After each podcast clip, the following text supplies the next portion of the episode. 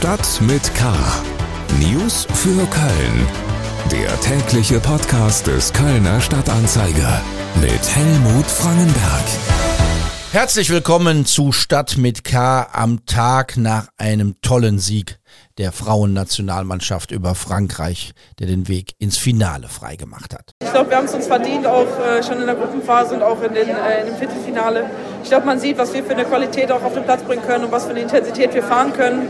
Äh, wie sehr wir es auch alle wollen, dass wir auch alle am gleichen Strang ziehen. Da gibt es keine kleinen Grüppchenbildungen im Team oder so. Man, ich glaube, man sieht es extrem auf dem Feld, dass wir wirklich eine Einheit sind und jeder dafür jeden rennt. Recht hat sie, die Mittelfeldspielerin Lena Oberdorf, nach dem 2 zu 1 am Donnerstag. Das war ein klasse Spiel. Ich habe es in der rappelvollen Kneipe Umleitung gesehen und es war echte Euphorie spürbar. Wir sind gespannt auf Sonntag England gegen Deutschland in Wembley. Ja, ich glaube, das ganze Stadion wird gegen uns sein. Ähm, wir spielen nicht nur gegen England, sondern gegen die ganze Nation gefühlt. Aber ähm, ja, wir werden die Atmosphäre einfach aufsaugen. Und das sind ja für mich auch die schönsten Spiele, wenn irgendwie das ganze Stadion gegen dich ist, dich ausbuht am besten noch. Am schönsten ist es, wenn man ausgebuht wird. Das merken wir uns mal. Unsere weiteren Themen am 28. Juli bei Stadt mit K. Stadt vor Schuljahresstart. Schulen warten weiter auf versprochene Luftfilter. Sorge vor dem Herbst. Karl Lauterbach im Gespräch bei Talk mit K. FC vor Pokalspiel. Trainer Baumgart will ins Finale nach Berlin. Schlagzeilen. Der Kölner Flughafen erwartet am kommenden Wochenende etwa 110.000 Reisende. Sie werden sich weiterhin auf lange Wartezeiten einstellen müssen. Die Bundespolizei hat angekündigt, ihre Kapazitäten zu erhöhen. Möglicherweise kann sie bei Sicherheitskontrollen helfen. Der Flughafen sucht eine zweite private Dienstleistungsfirma, mit der in den kommenden Wochen zusätzliches Personal für die Sicherheitskontrollen eingesetzt werden könnte. Rund 200 Beamte von Polizei, Zoll und Ordnungsamt haben in Kalk Wohnungen und Treffpunkte von mutmaßlichen Drogendealern durchsucht. 131 Personen sind nach Angaben der Polizei kontrolliert worden. Ein Mann wurde festgenommen. Die Polizei stellte eine Pistole, Drogen und Einbruchwerkzeug sicher. Er selbst sah sich als heldenhafter Rebell. Für die Stadt und die meisten Beobachter war er ein uneinsichtiger Querulant. Eberhard Stöpke, der Besitzer von Kölns bekanntester Baulücke, ist gestorben. Er hatte sich einen jahrzehntelangen Kampf mit der Stadt geliefert. Er wollte eine schmale Baulücke an der Richard-Wagner-Straße nicht bebauen, obwohl er sich dazu per Kaufvertrag verpflichtet hatte. Bis heute hat er mehr als 1,3 Millionen Euro Strafe an die Stadt gezahlt. Wie sich die Erben Stöpkes verhalten werden, ist noch nicht bekannt. Mehr aktuelle Nachrichten finden Sie bei ksda.de und in den Printausgaben des Kölner Stadtanzeiger. Wir kommen zu den Themen, über die wir etwas ausführlicher sprechen wollen. Schule. Eigentlich sollten sie längst in vielen Klassenzimmern der Kölner Schulen und in Kindertagesstätten stehen. 7500 Luftfilter hat die Stadt zugesagt, um einen besseren Schutz vor Corona zu ermöglichen. Über ein Jahr ist mittlerweile seit einer europaweiten Ausschreibung vergangen, doch bislang ist noch keiner dieser Luftfilter aufgebaut worden und daran wird sich auch zum Start des neuen Schuljahres nichts geändert haben. Übers Internet zugeschaltet ist meine Kollegin Alexandra Ringendahl. Sie berichtet für die Lokalredaktion des Kölner Stadtanzeiger über die Schulpolitik in Köln. Alexandra, was ist da los? Wo sind die versprochenen Luftfilter? Ja, die Stadt hat die eigentlich schon im Mai letzten Jahres europaweit ausgeschrieben, aber weil der Luftfiltermarkt eben ein sehr komplizierter ist und man eine Vergaberüge gerade bei dem dringlichen Thema unbedingt vermeiden wollte, hat man die Angebote dann erstmal über Monate sehr, sehr sorgfältig geprüft und erst im Februar fiel dann die Entscheidung für einen Anbieter. Und prompt ist dann eben genau das passiert, was man vermeiden wollte, nämlich gleich drei unterlegene Bieter haben bei der Vergabekammer Rheinland Einspruch erhoben dagegen, dass sie nicht berücksichtigt worden sind.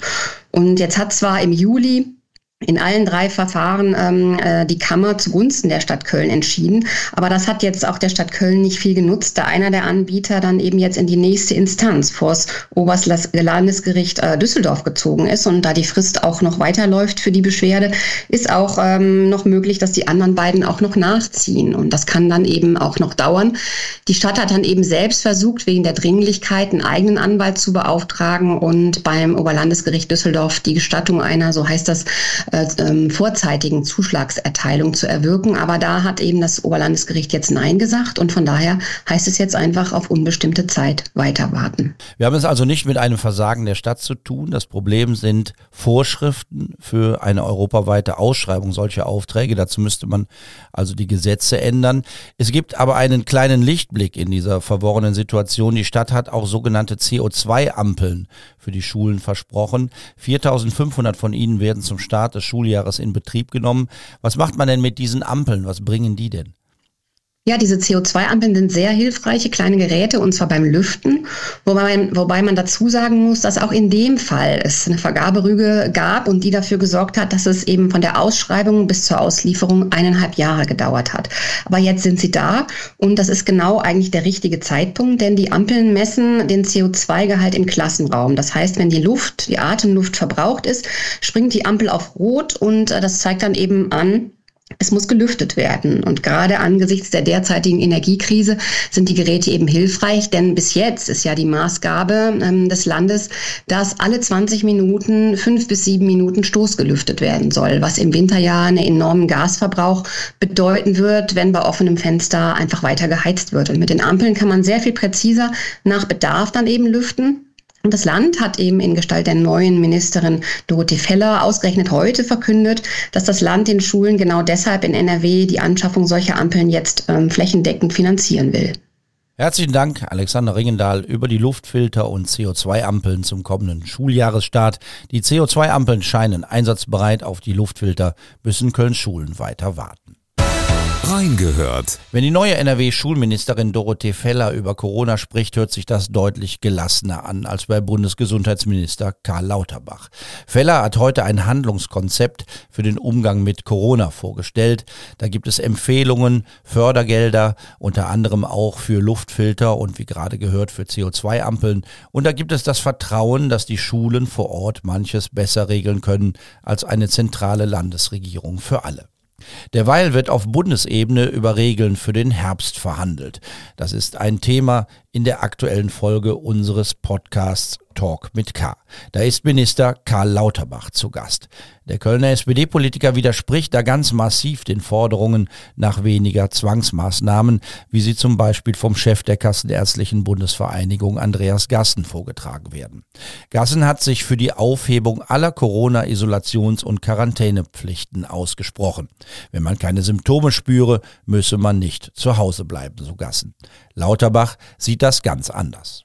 Es liefe ja durchaus auch auf eine Art Durchseuchung hinaus. Herr Gassen hat ja sogar davon gesprochen, dass die Omikron-Variante ein Friedensangebot, also äh, das SARS-CoV-2-Virus sei, so nach dem Motto, jetzt gilt es zuzugreifen, infizieren wir uns doch alle schnell. Nehmen wir das doch an, dieses Angebot, lassen wir uns doch jetzt infizieren und das ist einfach wissenschaftlich nicht wirklich eine haltbare Position. Also zum einen, das würde bedeuten, also es würden viele Menschen dieses Angebot äh, wenn sie es wahrnehmen, mit dem Tod bezahlen. Die Sterblichkeit ist, wie ich eben schon ausführte, bei BA5 höher als bei BA2. Und viele Menschen mit Risikofaktoren würden halt dann schwer erkranken oder versterben. Lauterbach verhandelt mit Justizminister Buschmann über die Regeln, die ab Herbst gelten sollen. Was er sich da genau vorstellt, will er noch nicht verraten. Klar scheint für ihn aber, dass es wieder Verschärfungen geben soll. Die Regeln, die wir jetzt haben, die reichen nicht aus für den Herbst. Und wesentlich weitreichendere Maßnahmen werden wir jetzt vorschlagen, so dass wir im Herbst und im Winter deutlich besser vorbereitet sind. Und gleichzeitig, also arbeite ich auch schon seit Wochen daran, dass vulnerable Gruppen besser geschützt werden in den Pflegeeinrichtungen insbesondere, aber auch die Älteren, die sich jetzt infizieren. Und ich rate ja auch bei den Älteren schon seit einiger Zeit zur vierten Impfung für die über 60-Jährigen, das ist der beste Schutz, weil tatsächlich es hat sich gezeigt, dass also die Sterblichkeit, also die und auch der schwere Verlauf bei den über 60-Jährigen, die viermal geimpft sind, also eine Rarität ist. Da, da kommt es dann kaum mehr zu wirklich sehr schweren Verläufen und darauf weise ich immer wieder hin. Karl Lauterbach im Gespräch bei Talk mit K. Die aktuelle Folge hören Sie auf der Podcast-Plattform Ihres Vertrauens oder direkt auf ksda.de unter dem Reiter Podcasts. FC News Wenn man in der vergangenen Saison den FC-Trainer nach Zielen für den ersten FC Köln gefragt hat, erlebte man bis kurz vor dem Ende der Ligaspiele einen sehr zurückhaltenden Mann. Steffen Baumgart stapelt lieber tief als hoch. Umso überraschender war sein Statement heute bei der Pressekonferenz vor dem Pokalspiel gegen Regensburg. Baumgart startet in den Pokalwettbewerb mit einem ganz klaren Ziel. Berlin. Weil anderes Ziel geht ja nicht. Mein persönliches Ziel ist, ich möchte irgendwann im Finale in Berlin stehen. Und da habe ich dieses Jahr eine Chance. Das hört der FC-Fan gerne. Zur Aufstellung für das erste Pokalspiel am Samstag gegen Regensburg wollte Trainer Steffen Baumgart noch nicht viel verraten. Grundsätzlich sieht er den Verein aber für alle anstehenden Aufgaben bestens gerüstet. Wir hatten gute Jungs und wir haben den Fußball aus meiner Sicht gut umgesetzt, so wie wir uns den Fußball auch vorgestellt haben. Äh, was jetzt eindeutig dazu kommt, ist einfach, dass wir eine, zumindest aus meinem Gefühl her, eine etwas noch breiter aufgestellt sind, noch klarer aufgestellt werden, als gerade das, was wir im letzten Jahr ja hatten. Dass wir immer gesagt haben, es gibt keine erste Elf, wird jetzt eher sogar noch erweitert, dass wir mittlerweile, also immer wenn ich 20 Leute im Kader habe, wenn Sie den Kader dann sehen, davon könnte auch jeder von Anfang an spielen. Und zwar ohne, dass wir das Gefühl haben, der, der dann da auf dem Platz steht, könnte nicht adäquat ersetzt werden. Und das zeichnet uns ja gerade aus. Dass wir alles mit einer hohen Intensität machen, ist, glaube ich, jedem bewusst. Aber ich glaube, wir sind in der Lage, jetzt aus allen Positionen das auch hinzubekommen. Und äh, deswegen. Und ich glaube, dass wir schon davon ausgehen können, dass wir relativ früh in der Saison, die noch nicht mal begonnen hat, eine sehr homogene Mannschaft haben werden, ähm, die auf allen Positionen doppelt und sehr gut doppelt besetzt ist. Und das wollen wir natürlich nutzen in der Saison. Bei der Pressekonferenz heute ging es auch um die aktuelle Debatte um eine Kampagne der Stadt Köln und der Kölner Polizei für friedliche Fußballfeste, wie es in der Kampagne heißt. Diese Kampagne gegen Gewalt von Fußballfans ist nicht nur wegen des völlig deplatzierten Appells gegen Fangesänge umstritten. Die Kölner Fußballclubs Fortuna, Viktoria und auch der FC haben sich früh aus der ganzen Aktion ausgeklingt. Der FC hat sich bislang nicht öffentlich geäußert, doch heute gab es deutliche Worte der Kritik an der Kampagne von Stadt und Polizei. Der Geschäftsführer des 1. FC Köln, Christian Keller, berichtete von einem Gespräch mit Stadtdirektorin Andrea Blume. Wir haben da unsere Position nochmal sehr, sehr deutlich gemacht, dass eine Kampagne gegen Gewalt im Fußball äh, nichts ist, was der FC jetzt aktiv unterstützen kann, weil das ja quasi schon eine Vorverurteilung gleich käme, dass wir sagen, wir haben gewalttätige Fans. Und das haben wir mitnichten. Wir sind sicherlich auf Seiten der Stadt, dass insgesamt Gewalt kein gesellschaftliches Thema sein darf, aber eine Zuspitzung auf den Fußball und dann jetzt noch konkret natürlich als ein FC als Flaggschiff des Fußballs in Köln, die können wir einfach in der Konnotierung so nicht mittragen. Und das haben wir deutlich gemacht, haben wir gleichermaßen deutlich gemacht, dass wir die Stadt natürlich bei allen allgemein gerichteten Aktivitäten gegen Gewalt sehr, sehr wohl und sehr, sehr, sehr gerne unterstützen wollen, aber dann brauchst einen etwas breiteren Fokus und nicht so eine Zuspitzung, was auch so ein Stück weit einer Vorverurteilung gleichkommt. Und die Kampagne ist, glaube ich, jetzt im ersten Aufschlag auch nicht so gut angekommen, wenn ich es richtig mitverfolgt habe. Mit den klaren Worten der Kritik endet die heutige Ausgabe von Stadt mit K. Fast, denn ich möchte nicht versäumen, Sie an diesem Donnerstagabend auf den Neumond gegen 20 Uhr hinzuweisen. Da befindet sich der Mond genau zwischen Sonne und Erde. Und aus den Sagen und Legenden aus alten Zeiten wird überliefert, dass der Neumond frischen Wind ins Leben bringt. Der Körper tanke Energie heißt es. Ich wünsche Ihnen viel Erfolg dabei. Mein Name ist Helmut Frankenberg. Bleiben Sie wachsam, aber bitte auch gelassen. Tschüss. Stadt mit K. News für Köln. Der tägliche Podcast.